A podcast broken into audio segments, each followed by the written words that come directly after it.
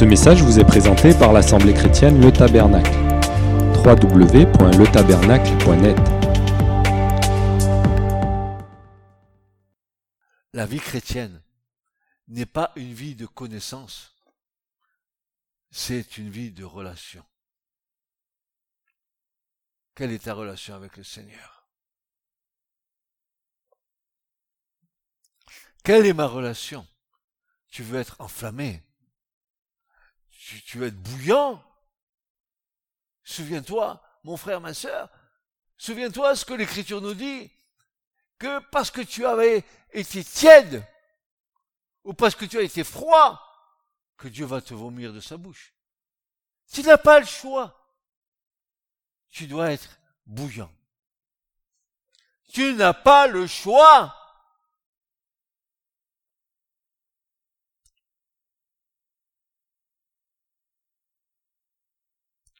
Je vous en conjure, écoutez bien ce qu'il dit ce matin, tu n'as pas le choix. Ta tiédeur n'est pas suffisante. Ta froideur encore moins. Et tu as bien vu ce que Jésus dit. Il a dit, mais entre tiédeur et froideur, je préfère que tu sois froid plutôt que tiédasse, que tu joues un rôle de chrétien qui est une dramaturgie, qui est un drame. Froid ou bouillant, mais pas tiédasse. Pas tiède.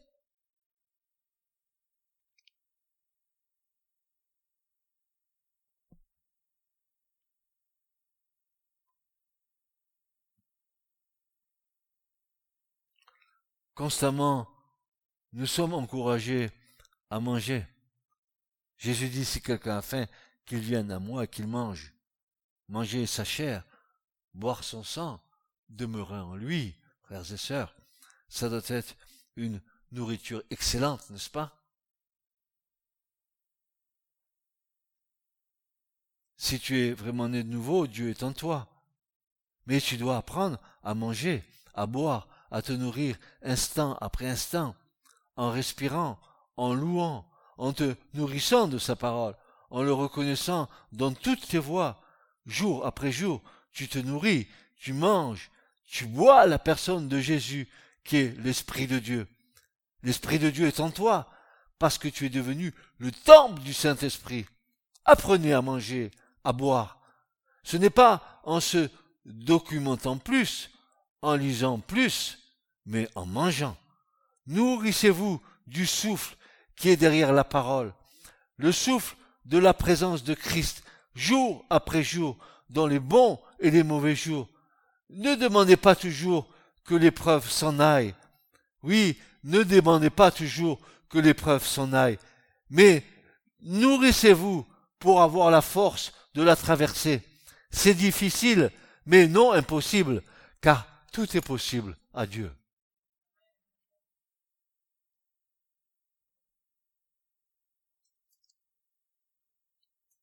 Qu'est-ce que j'aime ce message?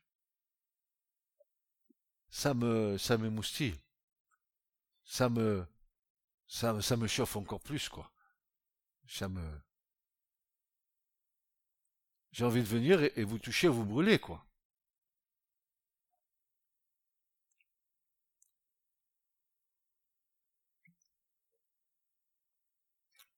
Quelqu'un a dit, tu deviens ce que tu manges. Hein, la diététicienne.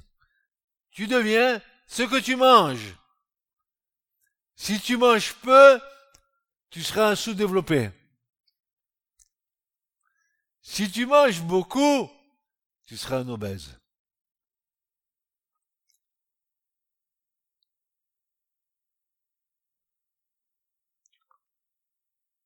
Le pain de la Sainte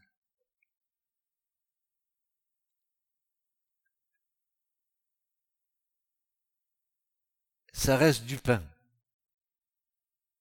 Mais spirituellement, par ta foi, tu deviens une partie du corps glorifié de Jésus. C'est du pain. Mais spirituellement, quand tu le prends, tu deviens une partie du corps glorifié de Jésus. Le corps de Christ, c'est quoi? C'est l'Église, c'est qui? C'est toi, c'est moi. Tu fais partie du corps glorifié de Jésus.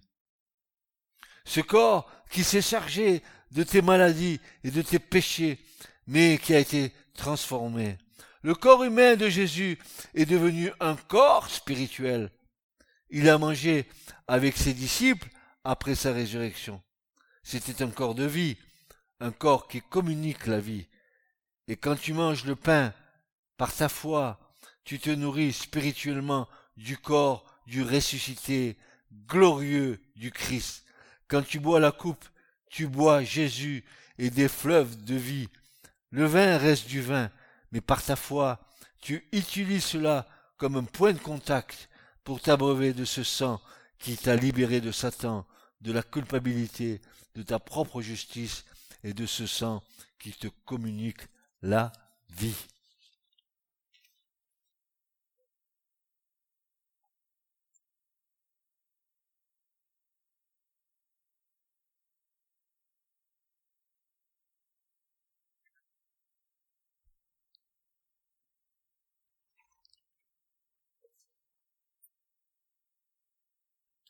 La troisième femme, dans la vision de Dieu, elle nous est décrite dans, Apocalypse chapitre 12, une femme qui enfante un enfant mâle devant un dragon. Et toutes sortes de choses ont été écrites sur ce passage. Ce récit ne se passe pas sur la terre, il se passe dans le ciel c'est dans le ciel que cette femme va enfanter. Ce n'est pas une réalité terrestre, mais spirituelle. Quel est cet enfant mâle? Cet enfant mâle que le dragon veut détruire. Et que la Bible appelle dans beaucoup de passages les vainqueurs qui sont extraits du sein de l'Église. Oui. Attention, frères et sœurs. Seuls les vainqueurs auront accès au royaume de Dieu. Je m'explique. Dans les sept églises d'Apocalypse, en finale, Jésus donne une exhortation et la première chose qu'il va dire, c'est ces paroles-là, à celui qui vaincra. Alors, que devons-nous combattre et vaincre? Eh bien, je vais te dire, moi, la seule chose que, que j'ai compris, c'est que mon propre adversaire, c'est moi. Et que le diable ne peut faire que ce que moi je lui laisse faire. C'est moi. Il faut que je me rende vainqueur de moi-même, avec l'aide du Seigneur, bien sûr. Vous avez vu le combat que nous menons? Jusqu'à l'agonie, il va falloir aller. L'agonie, c'est Comme disait Paul, je, suis agonisant en Christ. 2 Corinthiens 7. Je suis agonisant en Christ. Je suis mourant en Christ pour que vous ayez la vie.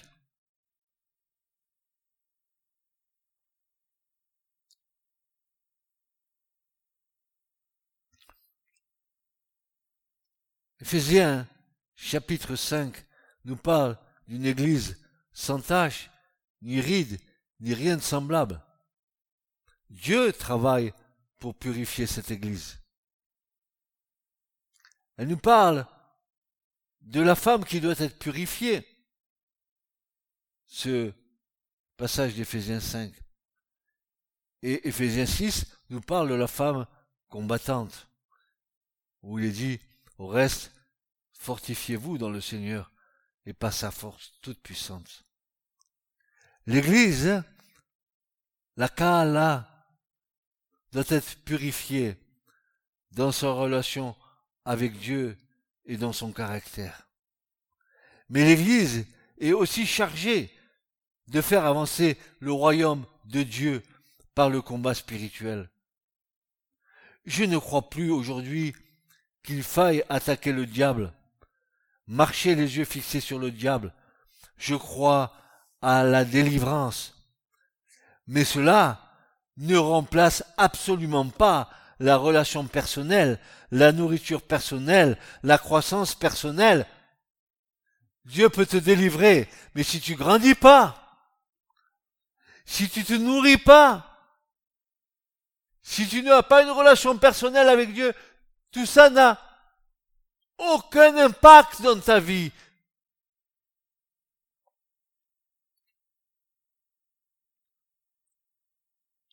Parce qu'il n'y a pas cela chez beaucoup. On recommence de délivrance en délivrance. Et à un moment donné, on est lié à des hommes, à des femmes, à des doctrines de délivrance qui n'apportent plus la paix. Alors oui, vous et moi, moi et vous, marchons les yeux fixés sur Jésus d'abord. D'abord. Et la délivrance ne doit être qu'une étape qui doit être courte. Parce que si c'est toute une vie, les gens sont sous un joug. Notre vocation n'est pas de montrer le diable, mais de connaître Jésus. La Bible ne dit pas d'aller attaquer le diable n'importe où. Elle dit de résister au diable. Et le diable s'enfuira loin de nous. Satan est sous nos pieds.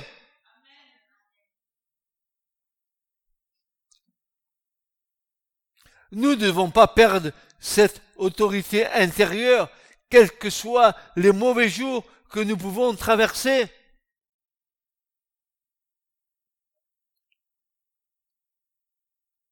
Comptons les uns sur les autres pour détruire les œuvres du diable. Soyons équilibrés.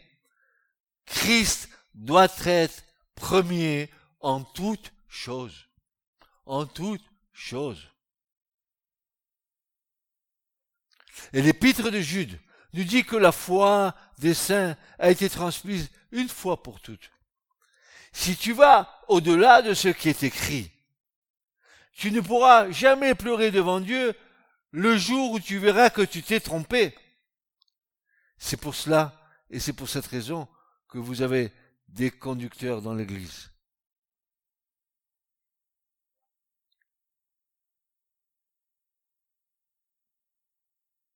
L'histoire de l'Église, frères et sœurs, montre que le plan de Dieu dans le chapitre 5 n'arrive pas. Cela fait vingt siècles qu'on attend. On a l'impression que cela, que plus cela va, et plus il y a des divisions. Il semble que rien ne bouge. Jamais il n'y a eu autant de divisions et de ministères autoproclamés, des gens qui s'autoproclament serviteurs de Dieu. Il n'y en a jamais eu autant. Et il n'y a jamais eu autant de divisions dans les églises. On ne sait plus ce qui est juste. C'est la confusion. Paul nous avait prévenu. Dieu n'y arrive pas. Dans l'histoire, nous voyons que parce que Dieu n'y est pas arrivé avec l'ensemble du peuple, parce que Dieu n'est pas arrivé avec l'ensemble d'Israël, il a été obligé de prendre une minorité dans le groupe.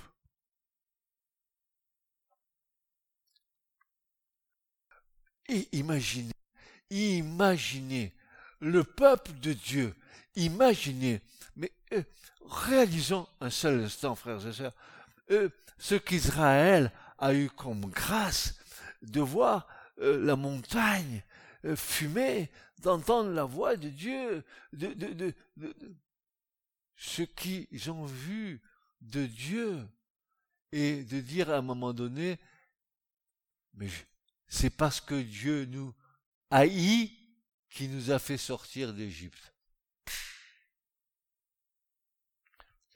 C'est comme si tu disais, c'est parce que Dieu me haït qui m'a fait sortir du monde.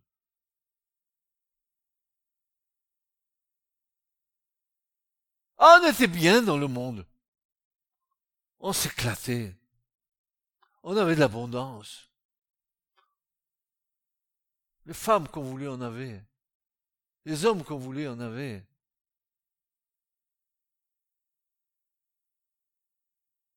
On faisait fortune sur le dos des autres en montant. Aujourd'hui, toutes les grosses sociétés qui font des bénéfices extraordinaires, c'est des sociétés qui mentent, qui volent, qui trichent.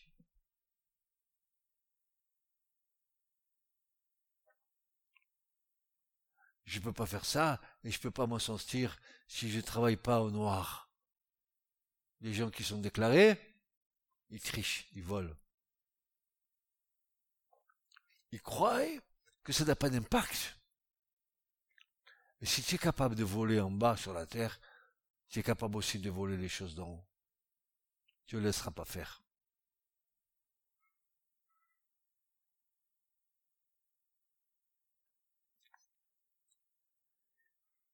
Alors, Dieu a été obligé de prendre une minorité au sein du peuple d'Israël.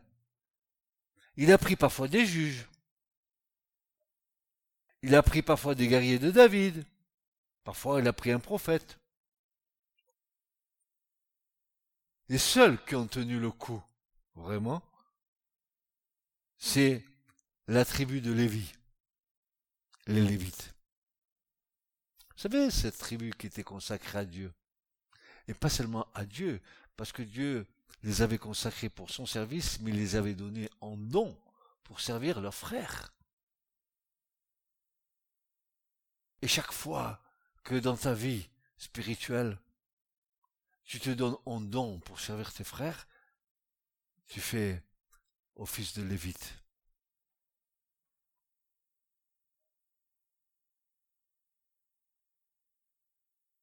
La tribu de Lévi a été la seule à tenir le coup. Quand? Eh ben, ok. Quand est-ce ont-ils tenu le coup? Quand? Eh ben, quand les autres s'éclataient, dansaient devant le veau d'or. Voyez? Il y a des gens et des chrétiens qui s'éclatent encore devant le veau d'or et d'autres, des lévites qui sont consacrés à Dieu. Comprenez-le. Que dans l'église du Seigneur, c'est comme ça.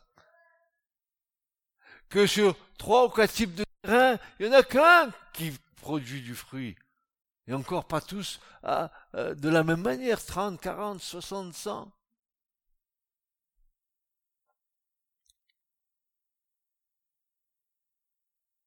Il y avait donc cette tribu d'Israël. Chez les Lévites, il y avait des vainqueurs. Les autres, étaient vaincus. Qu'est-ce qui s'est passé pour les autres qui ont dansé devant le veau d'or? Qu'est-ce qui s'est passé, vous vous rappelez? Les Lévites sont venus avec quoi? Avec les épées, ils ont commencé à faire quoi?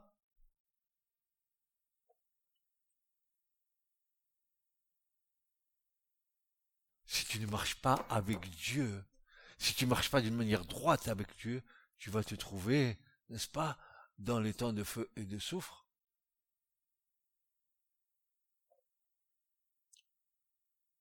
Corée, c'était un homme noble. C'était le troisième après Moïse, après Aaron, Corée.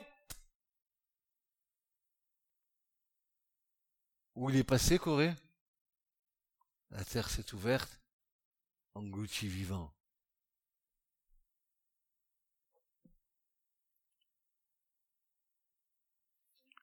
Plus tard, Dieu va prendre cette tribu et va les consacrer au service de Dieu pour leurs frères.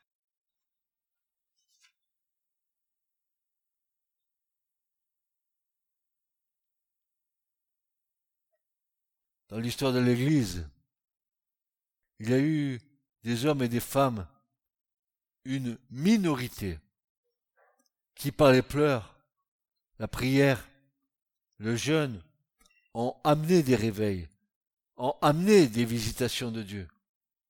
Il faisait partie de la race des vainqueurs. C'est celle-là que le diable veut détruire. C'est celle-là que le diable veut détruire, les vainqueurs. Il veut les détruire. C'est un danger pour son royaume, des hommes et des femmes qui par leurs pleurs, par leurs prières, par les jeunes, se tiennent devant la face de Dieu et qui sont un danger permanent pour le royaume de Satan. Aujourd'hui, dans l'Église, c'est la même chose. Dieu va utiliser ceux qui acceptent, ceux qui acceptent de tout lui remettre et de faire de Christ leur vie. La clé de cette victoire est, ils l'ont vaincu par le sang de l'agneau. Ils l'ont vaincu par la parole de leur témoignage. Et ils n'ont pas aimé leur vie au point de craindre la mort.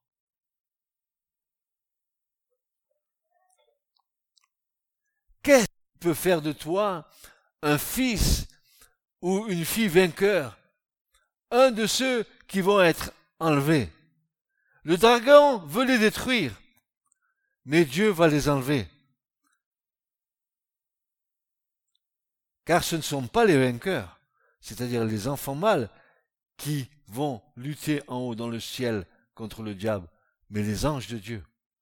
L'enfant mâle, lui, s'assoit sur le trône de Dieu. Et c'est le temps où le diable est précipité. Frères et sœurs, le sang de Jésus,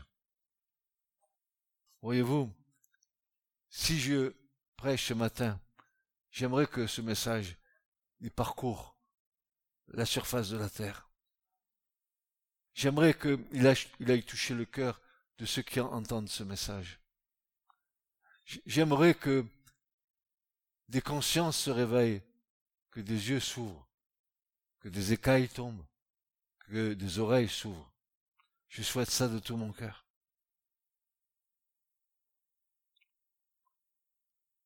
Le sang de Jésus lave et purifie de tout péché. Quel que soit Écoute-moi bien, mon frère, ma sœur.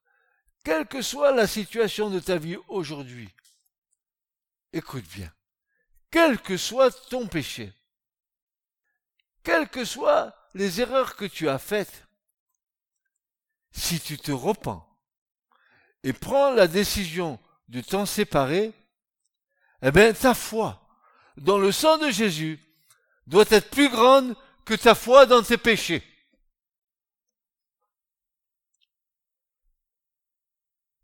Tu as compris ce que je viens de dire?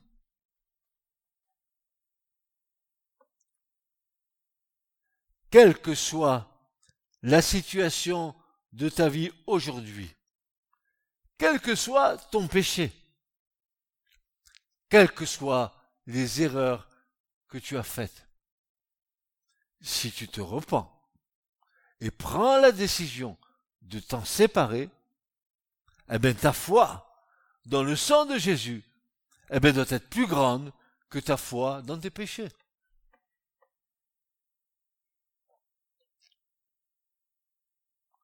La foi dans le sang de Jésus est la clé de la victoire. Chaque fois que l'accusateur va venir, chaque fois que des choses vraies vont être dites, des erreurs, tu as une clé qui peut te rendre vainqueur. Dieu ne t'a pas livré à toi-même, ni à ta propre justice. Dieu te dit, le sang de Jésus te purifie de tout péché. Et c'est formidable, et tu deviens un vainqueur, même si dans ta marche, en avant, il t'arrive encore de tomber. Cela ne fait rien. Si tu es transparent avec Dieu et que tu marches dans la lumière, le sang de Jésus te purifie de tout péché. Retiens ces choses, mon frère, ma sœur. La parole du témoignage est la parole qui est en moi. C'est ce que je crois qui est ma vie. C'est pourquoi je milite ce que Dieu a mis en moi. Son réma, sa parole. Je proclame Christ dans la marche avec Dieu. La parole du témoignage est une parole vivante et non de tradition évangélique. Ils n'ont pas aimé leur vie jusqu'à craindre la mort. Ceux qui espèrent une responsabilité dans l'Église doivent être des, des exemples stimulants pour les autres chrétiens et non pas des privilégiés d'autorité en acceptant de se, mettre au service des autres et de l'Église et non de leurs propres intérêts. Est-ce sur le chemin de ta victoire, de la victoire? Est-ce le chemin de la victoire?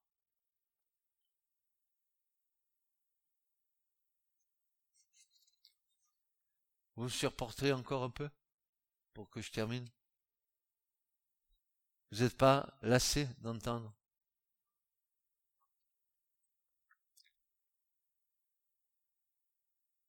Il y a une quatrième femme. Vous vous rappelez, j'étais parti au départ de cette prédication il y a trois, deux dimanches ou trois dimanches, deux dimanches en arrière. Je vous disais qu'on allait parler de quatre femmes dans l'écriture. La quatrième femme, c'est l'Apocalypse 21. Je ne parlerai pas de la quatrième femme. C'est la femme de l'éternité. C'est l'église après le millénium. La Jérusalem tout en or, c'est-à-dire Dieu, tout en tous, et cela sera merveilleux. Mais en attendant, il y a une grande bataille.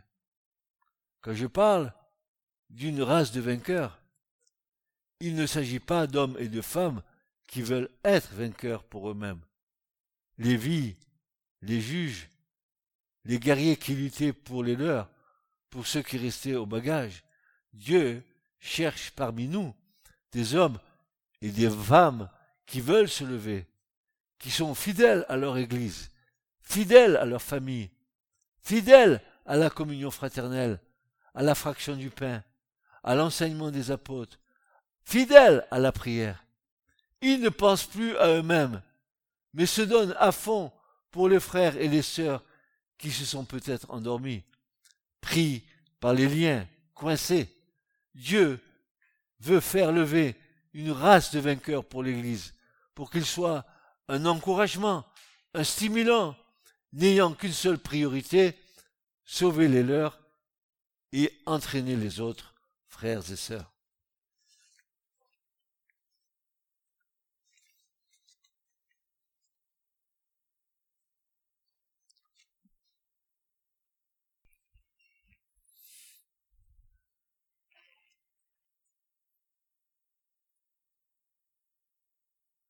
Il y en a qui s'imaginent que, la foi, c'est d'aller de séminaire en séminaire écouter des hommes de Dieu prêcher, etc.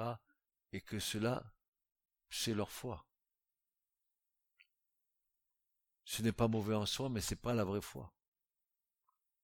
La foi vient de la parole de Dieu. la parole de Dieu, c'est la parole écrite la parole qui est esprit et vie et la parole révélée. La foi n'est pas dans un homme, n'est pas dans un séminaire. La foi, elle est en Christ et en Jésus-Christ seulement. Lui qui est le Sauveur et le Seigneur de nos vies. C'est lui qui nous a délivrés de la colère à venir. Et ce matin, j'ose dire à ce micro que celui qui refuse Christ, qui ne veut pas du Christ, la colère de Dieu demeure sur lui. Gare à la colère de Dieu.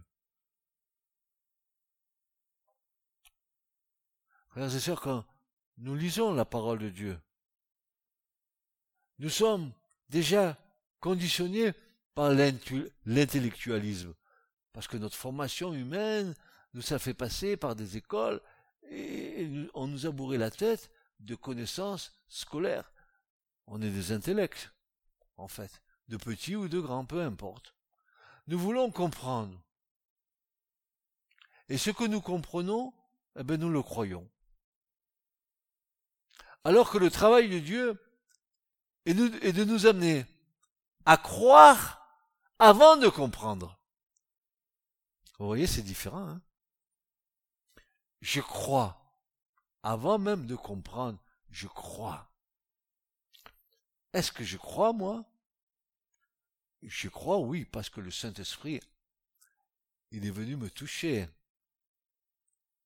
Et je suis prêt à croire que Dieu est Dieu. Mon intellectualisme, je le laisse de côté. Et comme je suis en train de dire que le grand travail de Dieu est de nous amener à la foi, à croire, mais sans comprendre. Notre intelligence naturelle, quand elle comprend les choses, n'a pas la vie correspondante à cela. Il n'y a que la révélation de la parole qui donne la foi réelle et la vie.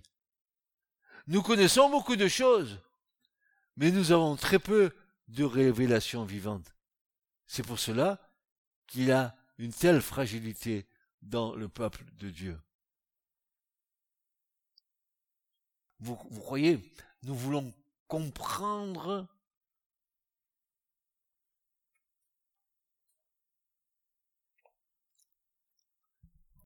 et ajouter à notre compréhension, notre savoir humain, pour essayer de comprendre Dieu.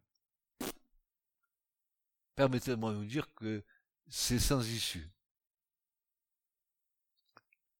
Tu ne peux comprendre Dieu que si Dieu t'est révélé. Et pour que Dieu te soit révélé, il faut que tu naisses de nouveau.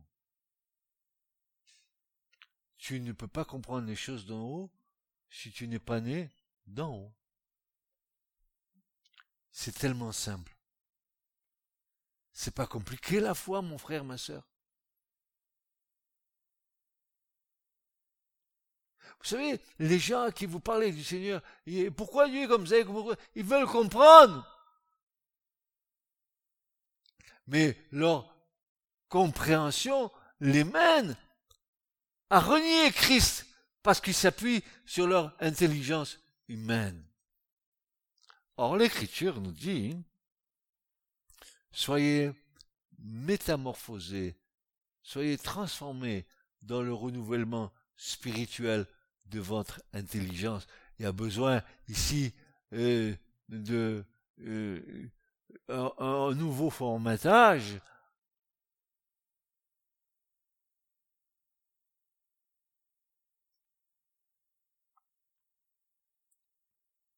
Par exemple, Paul est devenu orgueilleux alors qu'il avait un cœur humble. Il n'a pas su garder ce que Dieu avait mis en lui. Il a gaspillé. Il est allé au-delà. Il n'avait rien.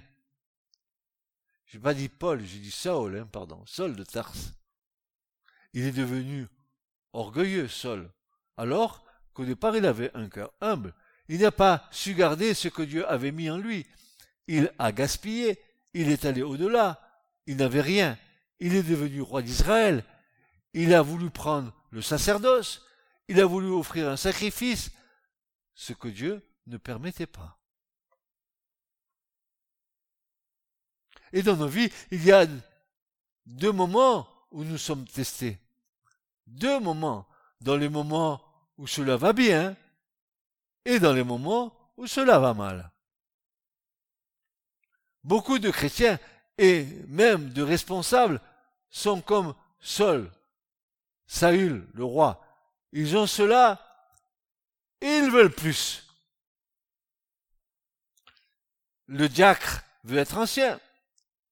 L'ancien veut avoir tel ministère. Le chrétien veut avoir tel ministère. La perte d'humilité a perdu Saül. La perte d'humilité a perdu Lucifer et entraîne encore des désastres dans la vie d'hommes et de femmes de Dieu.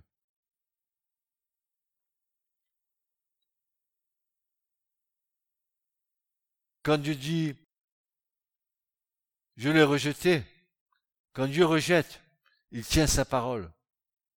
Dans l'abondance, comme dans la disette, nous passons par des tests. Car notre vie ici-bas nous prépare pour l'éternité.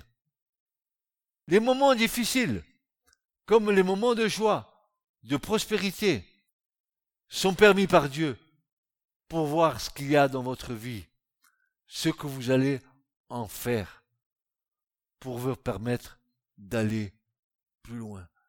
Quand tu reçois une bénédiction de Dieu, je te supplie, mon frère, ma soeur, gère-la bien. Ne la dilapide pas. C'est précieux ce que Dieu te donne. Quand tu as une bénédiction de Dieu qui te tombe dessus, gère-la bien, dans l'humilité. Et Dieu, qui voit dans le secret, il te rendra les choses. Tu comprends ça?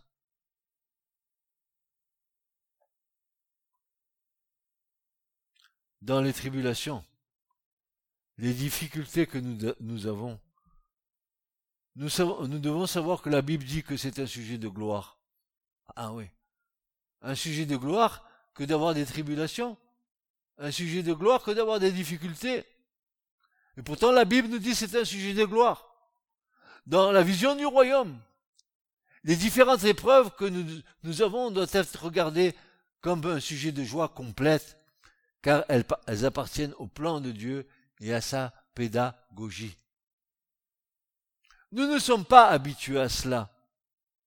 On entend parler de victoire, de prospérité, de combat spirituel, et toute approche négative, tout environnement négatif, toute difficulté financière, toute difficulté physique, toute difficulté familiale sont considérées comme des attaques du diable, alors qu'en profondeur, c'est d'abord une souveraineté de Dieu qui s'exerce sur nos vies. Et on dit que c'est le diable qui fait ça, alors que c'est Dieu qui est en train de nous éprouver.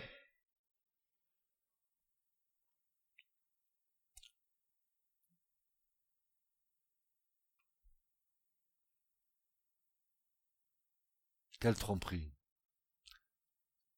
Et après, on se met à combattre avec le diable. Au nom de Jésus, au nom de Jésus, au nom de Jésus. Et c'est Dieu qui est en train de t'éprouver. Qu'est-ce que tu perds comme temps? Qu'est-ce que tu perds comme, comme force? Et qu'est-ce que, qu'est-ce que ta, ta foi est en train de perdre? Parce que tu vois pas de résultat.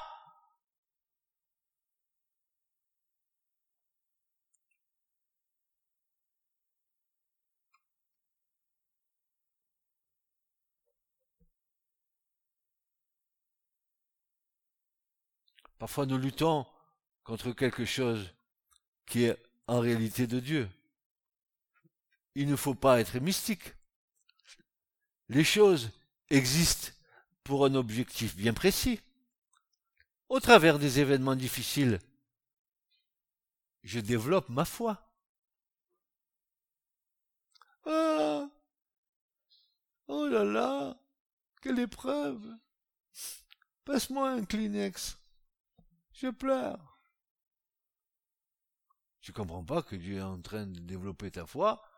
Tu preuves, tu, tu pleures sur ta et puis Dieu, il t'éprouve pas au-delà de ce que tu peux supporter. Arrête de, de grincher, de ronchonner, de rouméguer. Arrête! Nous sommes appelés à souffrir. Ah non! Non! Non, nous ne voulons pas souffrir. Regardez, frères et sœurs, les services d'urgence sont complets, sont pleins. Les gens, ils viennent pour un oui, pour un non, un petit bobo. Ils veulent pas souffrir. Non. Nous sommes là appelés à souffrir. Nous sommes appelés à régner au travers des souffrances. Oh, c'est pas moi qui le dis.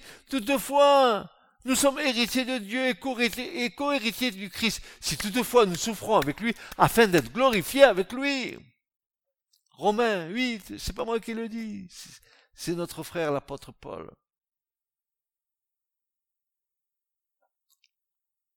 Nous sommes appelés à régner au travers des souffrances, dans la prospérité ou la difficulté, eh bien, il s'agit de développer notre relation et la profondeur de notre foi en Dieu. C'est une marche en avant et ce n'est pas une foi statique.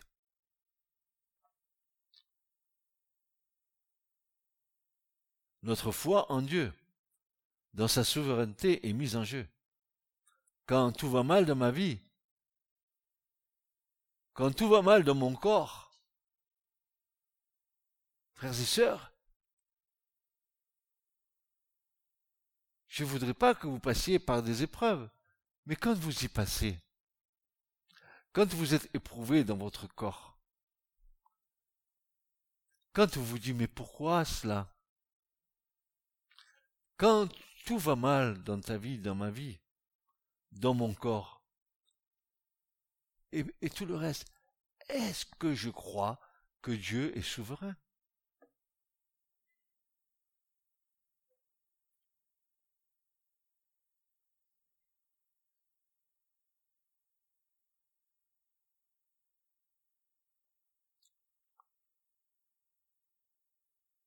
Je terminerai par là. Avons-nous des doutes, des incrédulités? Si on vous dit que vous avez un cancer, vous vous rendez compte que l'épreuve de votre foi révèle finalement que votre voix a besoin de grandir encore. Je parle. Cancer.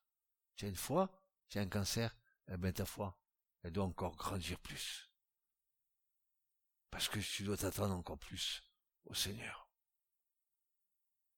Chaque épreuve est un plan de Dieu pour développer notre foi. Amen. Amen. J'ai encore beaucoup de choses à vous dire. Nous le verrons dimanche prochain. Mais vous entendez ce message?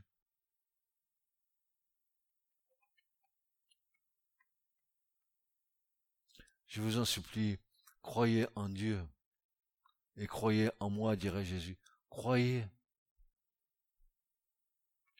Ne vous appuyez pas sur des hommes. Et le psalmiste dira, je crois c'est dans le psaume, dans un psaume, je crois que c'est le 105, il me semble, il dira, oh non pas à nous, ô éternel, oh non pas à nous, mais à ton nom, donne gloire. C'est simple, n'est-ce pas? Donnons gloire à Dieu et que tous ceux qui entendent ce message puissent se tourner vers Dieu, vers le Christ, qui lui a payé à Golgotha pour nos vies. Moi, j'ai rien payé du tout, hein, pour que vous vous tourniez vers moi. Tournez-vous vers le Seigneur. Vous êtes mes frères, je suis votre frère. Vous êtes mes sœurs. Je suis votre frère. Et pas plus. Et quand j'aurai fait tout ce que le Seigneur m'aura donné de faire dans ma vie, à la fin de ma vie, je dirai, et croyez que je vais le dire, je le dirai, je suis un serviteur inutile. Car tout ce que j'ai fait, j'étais obligé de le faire par amour pour le Seigneur. Amen. Amen. Si nous sommes dans cet état d'esprit, alors Dieu pourra agir avec nous. Les vainqueurs, c'est des hommes et des femmes qui font fi, qui font fi de tout ce que la terre peut leur donner, tout ce que ce monde peut leur donner. Est-ce que nous avons compris ou nous n'avons mal compris que ce monde vit sous la puissance de Satan?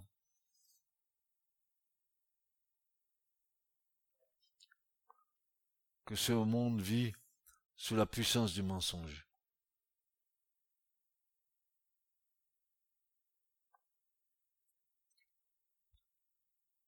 Je parierai pas un penny sur ce monde. Je sais où il va aller ce monde. À la destruction. Et je, prie pour que beaucoup se soient sauvés. Je prie pour que euh, la rébellion cesse dans les cœurs. Je prie que beaucoup soient illuminés par la grâce. Je prie. Oui, je prie pour eux. Je prie aussi pour ceux qui souffrent. Je prie. Et que le Dieu de paix qui surpasse toute intelligence vous accorde ce matin sa grâce et sa grande miséricorde sur vos vies, sur vos enfants, sur vos familles. Et ne doutez de rien, car ce que Dieu a dit, certainement il accomplit, sa parole est vérité. C'est pas moi qui le dis. C'est là dans la bouche du Christ qui va dire, Père, sanctifie-les par ta parole. Ta parole est la vérité. Amen. Que Dieu vous garde. Ce message vous a été présenté par l'Assemblée chrétienne Le Tabernacle. www.letabernacle.net